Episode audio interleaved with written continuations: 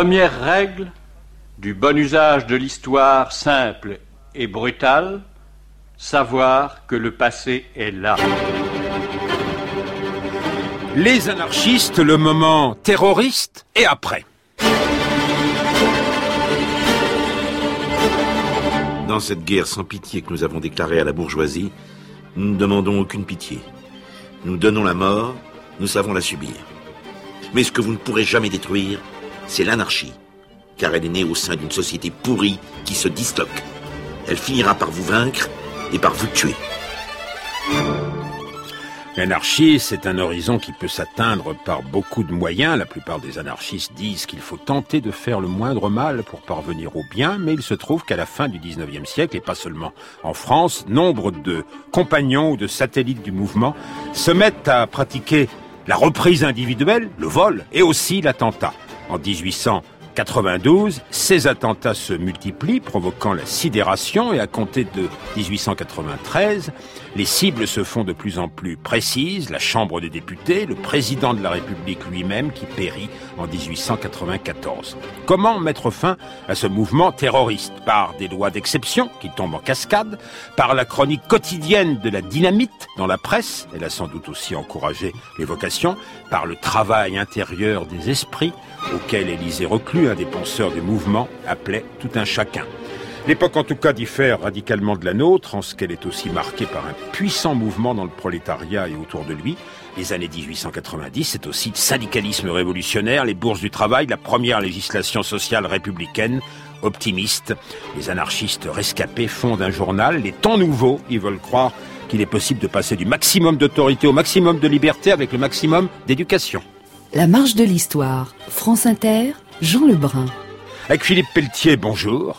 Bonjour à toutes et à tous. Ça va être un labeur de tous les instants dans cette émission que de dissiper des idées reçues. Vous avez consacré d'ailleurs un livre dans la collection Idées reçues au Cavalier Bleu. Anarchisme, vent debout. Il faut que je vous présente comme géographe libertaire, ce qui était le cas d'ailleurs de ce penseur que j'ai cité, Élisée Reclus, qui est votre maître, parce que vous avez des maîtres. Ni Dieu ni maître. Ah, Cela dit, c'est un plaisir qu'un géographe soit invité dans la marche de l'histoire.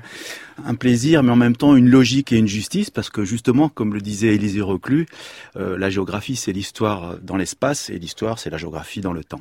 Alors parlons justement de la cartographie que vous, vous êtes peut-être capable de tenter de l'anarchisme dans les années 1880. C'est pas un mouvement seulement européen parce qu'il existe aux États-Unis, ce n'est pas euh, en Europe un mouvement seulement français. Cependant, la France est un centre de gravité. Oui, un centre de gravité euh, politique euh, au sens large du terme entre euh, un monde de- d'Europe du Nord plutôt dominé par le marxisme et, et un monde méditerranéen plutôt caractérisé par des courants anti-autoritaires. Et la France se trouve entre les deux avec l'héritage de la Commune de Paris. Et à la fin des années 80, euh, la plupart des amnistiés de la commune, euh, survivants donc, sont rentrés, sauf euh, votre maître, Élisée Reclus, qui lui est toujours du côté suisse. C'est important la Suisse. Euh, hein. Mon référent reclus se trouve effectivement en Confédération helvétique. Euh, Les géographes sont capables de faire une carte de l'anarchisme parce que ils aiment bien les réseaux. Et il faut euh, expliquer la notion de réseau et de dissémination pour comprendre l'anarchisme. Oui, la dissémination suppose un centre, ce qui n'est Ah. pas, tout à fait, pas tout à fait vrai dans le cas de l'anarchisme, qui du coup est à la fois partout et partout, j'allais dire, euh, dans les villes et dans les campagnes aussi, et surtout dans les bastions industriels. Alors mon maître Jean Métron, enfin c'est un grand historien de l'anarchisme, on peut dire maître, enfin notre référent commun, dit ce sont des métiers sédentaires où on peut parler et philosopher en même temps qu'on fait de la cordonnerie, il y a des journaux. Il met peut-être pas assez euh, l'accent sur les gens qui se déplacent, sur la circulation. C'est le travail de Vivien Bouet dans son livre euh, Les anarchistes contre la République où il explique euh, très bien, même si on peut discuter de ces sources qui sont surtout des sources policières, mais qu'il a recoupées avec euh, d'autres sources, que les anarchistes sont à la fois effectivement des sédentaires, des gens qui ont une famille, des enfants, qui travaillent, sont des artisans, mais aussi des ouvriers, puis aussi beaucoup de trimardeurs, de chômeurs, etc. Pas tous des pères peinards dans leurs pantoufles. Père Pénard, c'est le nom d'un journal. Oui, c'est Pouget qu'il a lancé à la fin des années, euh, à la fin du 19e siècle. Ouais. Euh, les anarchistes et les républicains. Alors, certains prônent le fait insurrectionnel. D'autres prônent la propagande par le fait. Et dans la propagande par le fait, il y a, c'est tout un vocabulaire, hein, la reprise individuelle. Enfin, il faut appeler ça le, le vol. Et, l'attentat, il faut appeler ça le terrorisme. Alors, le vol ou la reprise de ce qui était volé par les patrons selon euh, les théoriciens de la propagande par le fait, euh, l'acte individuel qui est d'abord régicide et tyrannicide, ce qui n'est pas la même chose qu'un acte terroriste au sens classique du terme, mais ce sont aussi des euh, œuvres d'éducation populaire, par exemple, Sans puits, Paul Robin s'occupe de cet orphelinat depuis 1880. Euh, c'est aussi un travail intellectuel, ce sont les bourses du travail, on y reviendra, un certain nombre de choses de ce domaine-là qui relèvent de l'éducation populaire. Mais alors comme chacun dans l'anarchisme est quand même euh, libre de sa pensée et de ses mouvements, euh, les anarchistes ont du mal à condamner d'emblée Ravachol, qui va pratiquer le vol, mais aussi au moins une fois euh, le meurtre, son disciple qui jette une bombe au restaurant Véry, ça fait euh, deux morts, Léautier qui choisit un brave convive au bouillon du Val et le décrit comme un bourgeois. Euh, le type, il meurt et il devient un bourgeois parce qu'il a été tué par le tranchet d'un ouvrier, l'outil de travail d'un cordonnier. Et puis, en 1893, Auguste Vaillant va s'attaquer aux bouffe-galettes de l'aquarium. Qu'est-ce que c'est le, le, le bouffe-galette de, c'est la Chambre des députés. Du sang partout. L'anarchisme vient à nouveau de frapper, et cette fois au cœur de la nation, la Chambre des députés. 80 blessés, certains sérieusement, comme l'abbé Lemire, le créateur l'ami des grévistes du Nord. Immédiatement, les enquêteurs comprennent que la bombe, poudre chloratée et clou caboche, a été lancée des tribunes du public. Alors la troupe transforme l'hémicycle en souricière pour vérifier les identités. Parmi les blessés, un certain Auguste Vaillant, atteint d'un clou à la cuisse, est repéré depuis longtemps par la police. C'est un Ardennais solitaire, mendiant à 12 ans, et qui traîne depuis une existence de petit métier. C'est lui l'auteur de la marmite infernale. Il voulait manifester sa colère contre l'injustice des lois. Si j'avais voulu tuer, dira-t-il, j'aurais mis des balles. Je préférais blesser 100 députés que d'en tuer un seul. C'est une tentative de transposition par antenne 2 de l'information du passé dans nos codes et nos moyens d'expression d'aujourd'hui, ce qui est toujours très discutable. Vaillant va être exécuté. Alors qu'il n'a tué personne. J'étais sûr que vous alliez dire ça. Et euh, Henri va le venger en euh, ravageant le café Terminus, plein d'innocents, euh, Philippe Pelletier. Alors, est-ce que vous pouvez essayer d'expliquer la discussion telle qu'elle va se dérouler alors dans les milieux anarchistes autour de ces faits? D'abord, il faut absolument contextualiser la période où les enfants travaillaient au fond des mines. C'était la misère sociale. C'était la suite de la Commune de Paris avec euh, plus de 6500 morts d'après les derniers chiffres donnés par Robert Holmes. La, répression, euh, et en même temps euh, une exacerbation de la question sociale qui fait que ce côté tyrannicide et régicide dans le sentiment non pas de vengeance d'abord, mais d'abord de justice, va être quand même relativement bien admis par euh, par le peuple. Euh, et Manfred Donial explique très bien dans sa thèse sur euh, la chanson anarchiste populaire. elle était effectivement populaire parce qu'elle développait des thèmes de, un sentiment de justice. Alors, puisque vous utilisez un vocabulaire religieux, vous avez des référents religieux, tyrannicide, justification par la théologie de l'assassinat du tyran. Moi, je vais euh, introduire un mot religieux, eschatologie. Ça existe d'ailleurs dans euh, vos livres, Philippe Pelletier c'est euh, un mot qui signifie qu'on passe par la catastrophe d'un monde à l'autre. Et il faut quand même que vous reconnaissiez qu'il y a un aspect eschatologique dans l'anarchisme. Anarchie, ô porteuse de flambeaux, dresse au ciel, fût avec nos tombeaux, la claire tour qui dominera les flots. Qui le nierait? Certainement pas moi, mais là encore il faut contextualiser. C'est-à-dire que même les socialistes, même les guédistes, même les marxistes pensait que le capitalisme allait, euh, enfin, vivait en, en, gros sa période d'effondrement et que la révolution était proche. Même Jaurès le pensait et le disait. Donc pourquoi les anarchistes ne le penseraient-ils pas non plus? Et le peuple. Et du coup, on est dans cette phase-là, effectivement, où les attentats se comprennent un petit peu mieux dans le sens de euh, l'étincelle qui va mettre le feu aux poudres. Oui, mais on fait le mal pour terroriser euh, et ça peut se rapprocher de ce qu'on appelle à l'époque le nihilisme tel qu'il se pratique en, Russie. Je ne veux pas faire de, rapprochement euh, avec aujourd'hui, euh, mais une thèse aujourd'hui dit les, djihadistes euh, islamisent une radicalité qui existe avant, une pulsion de meurtre qui existe avant. Et peut-être que c'est la même chose chez les anarchistes regardaient Ravachol, ils commencent par tuer euh, un pauvre type, un vieillard avare, euh, et après, ils anarchisent sa pensée.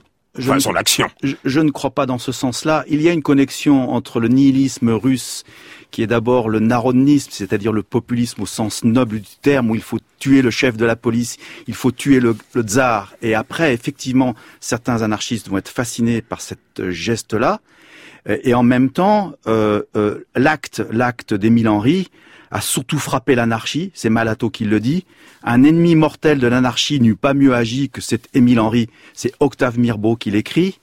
Ou encore, tous les attentats dans le genre de celui du terminus, les vrais compagnons les considèrent comme des crimes. Et ça, c'est le non-maître Élisée Reclus qui l'écrit aussi. Le non-maître, mais votre référent de géographe libertaire, Philippe Pelletier. Il faut que les honnêtes gens soient protégés.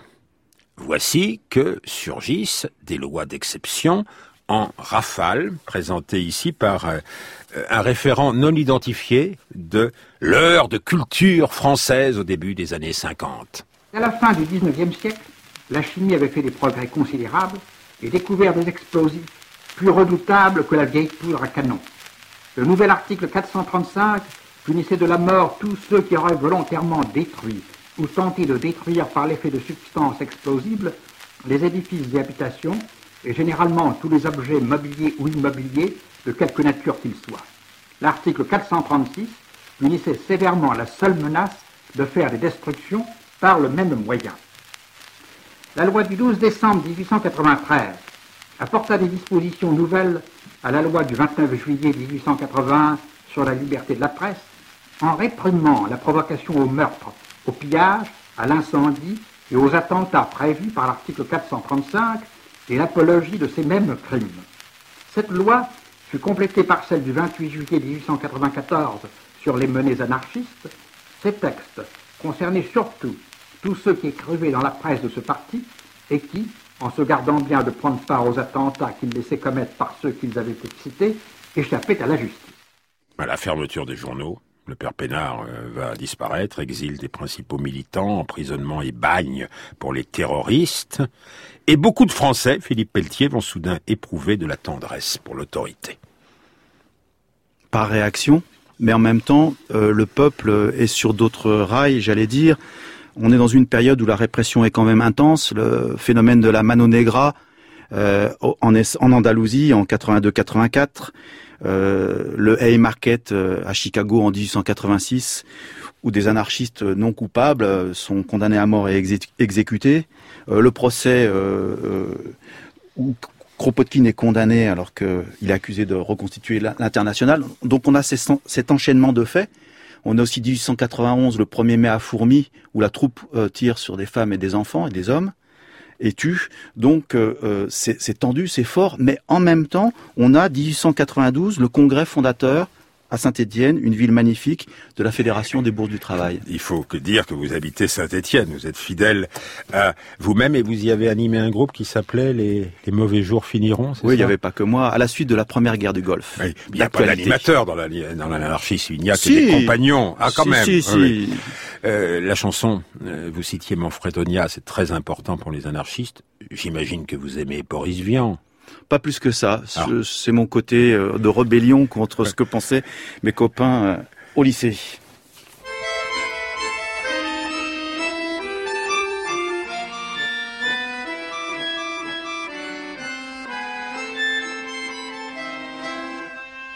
Venez donc voir Venez donc voir un événement considérable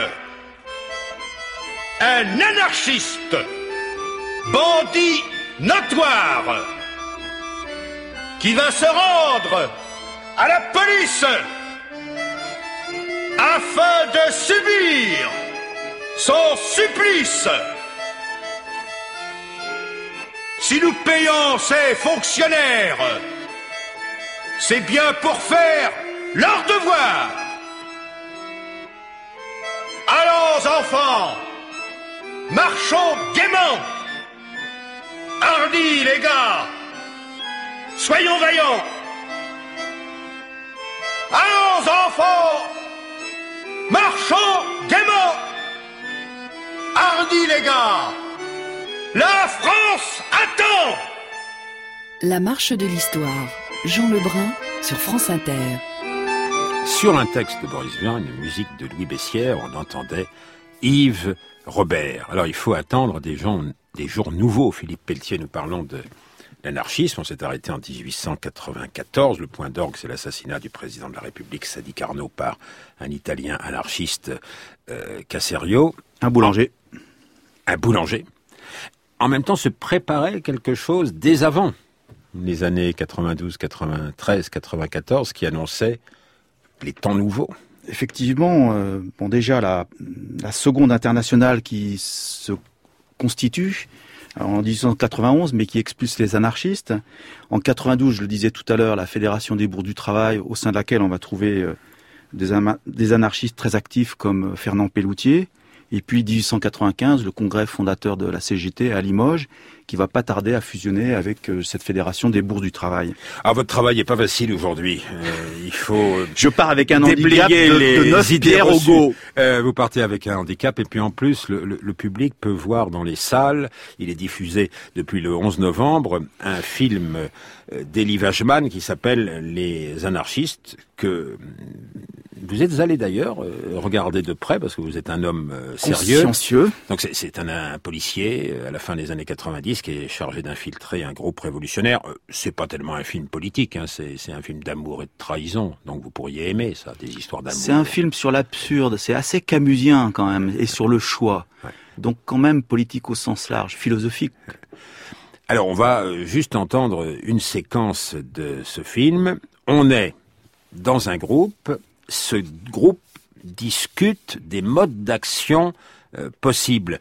Et les, anarchistes sont bien obligés de se poser la question du syndicat.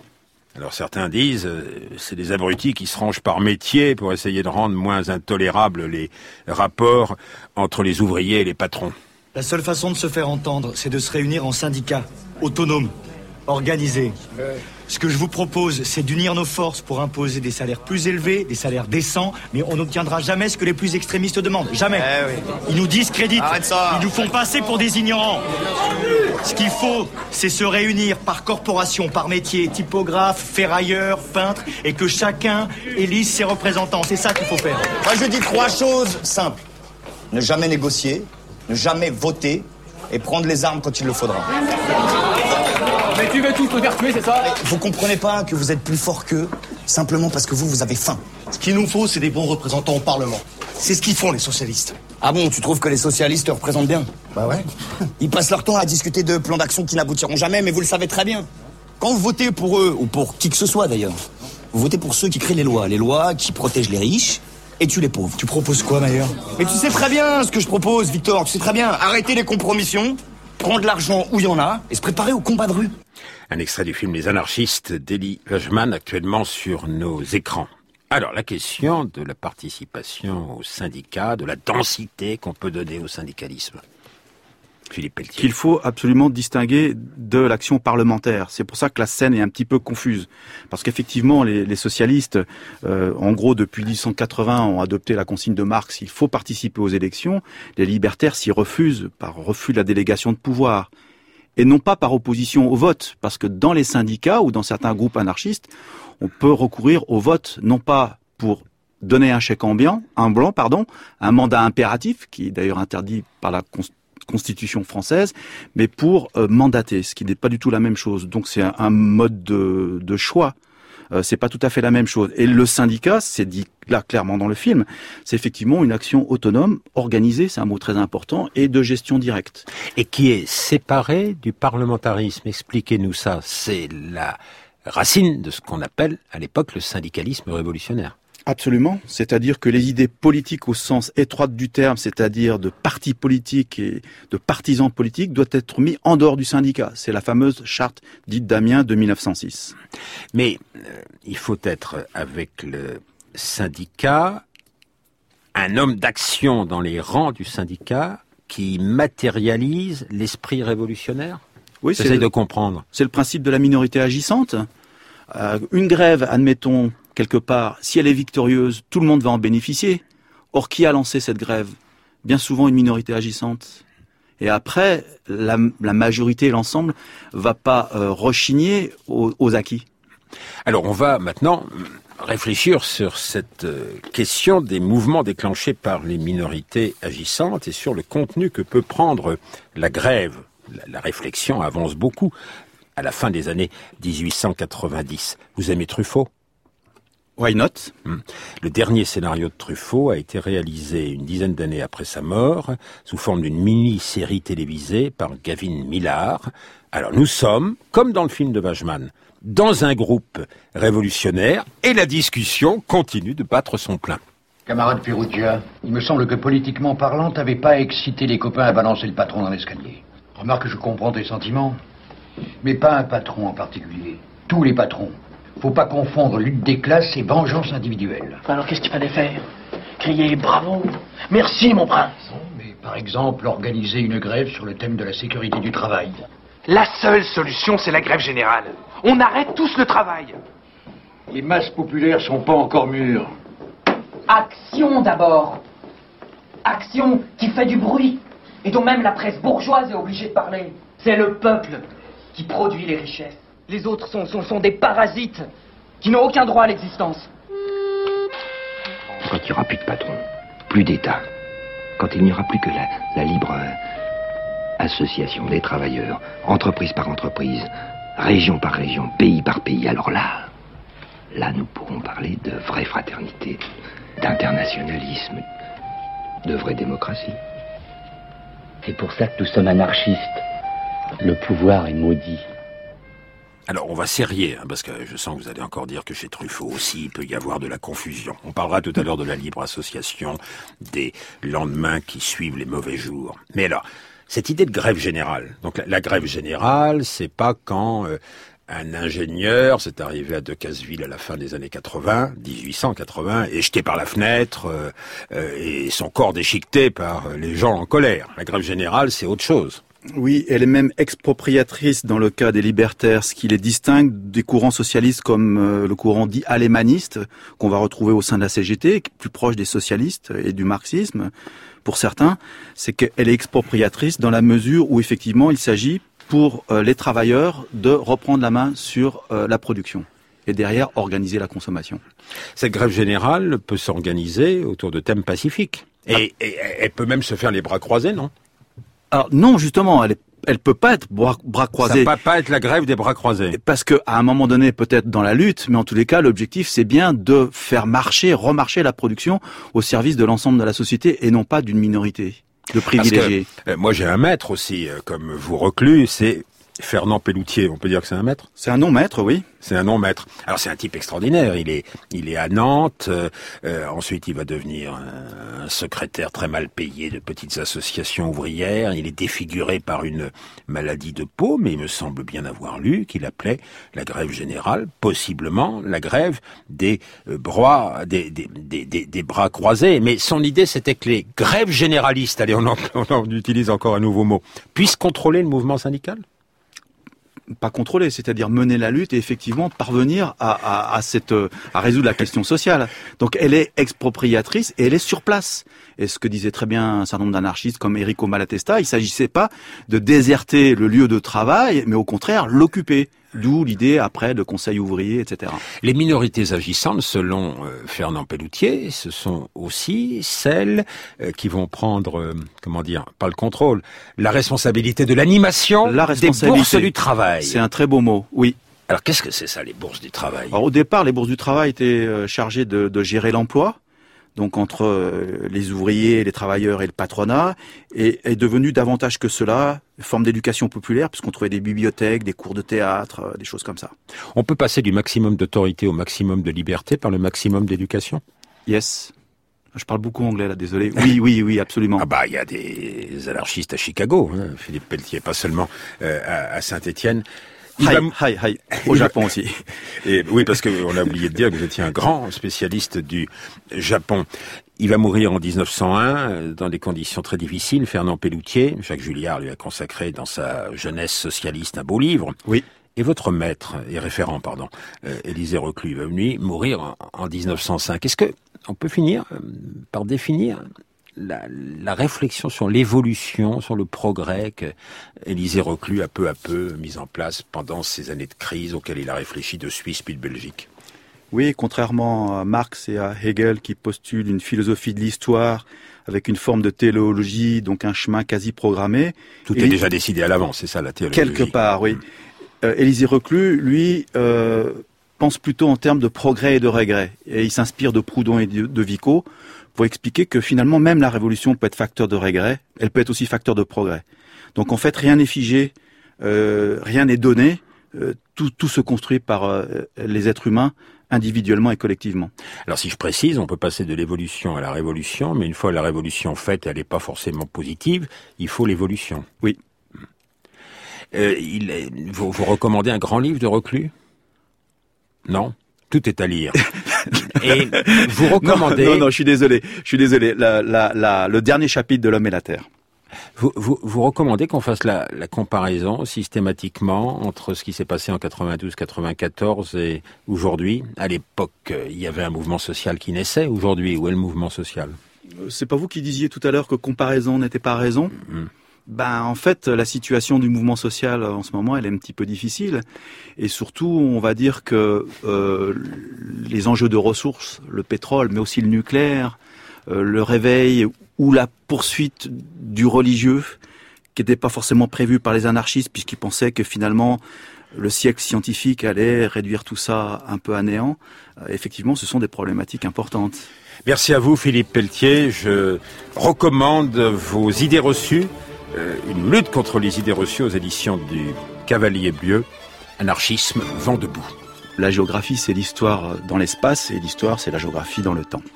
Et c'est signé Élisée Reclus. A frappé Jacques Sigal, notre euh, réalisateur Jean-Noël Vélan à la technique, l'équipe de la Marche de l'Histoire, Ininka Negulesco, Franck Olivard et Frédéric Martin. Mais qu'est-ce qui se passe, Mathieu Vidard? Vous nous empruntez notre titre? Vous nous expropriez, là? Oh, mais non, Jean, pas de concurrence entre nous. La marche est la bipédie dans le dossier de la tête au carré. Nous sommes humains parce que nous marchons. Oui, l'être humain est un bipède, c'est le surnom qu'on donnait euh, à André Gide. Merci à vous, c'est la tête au carré dans un instant.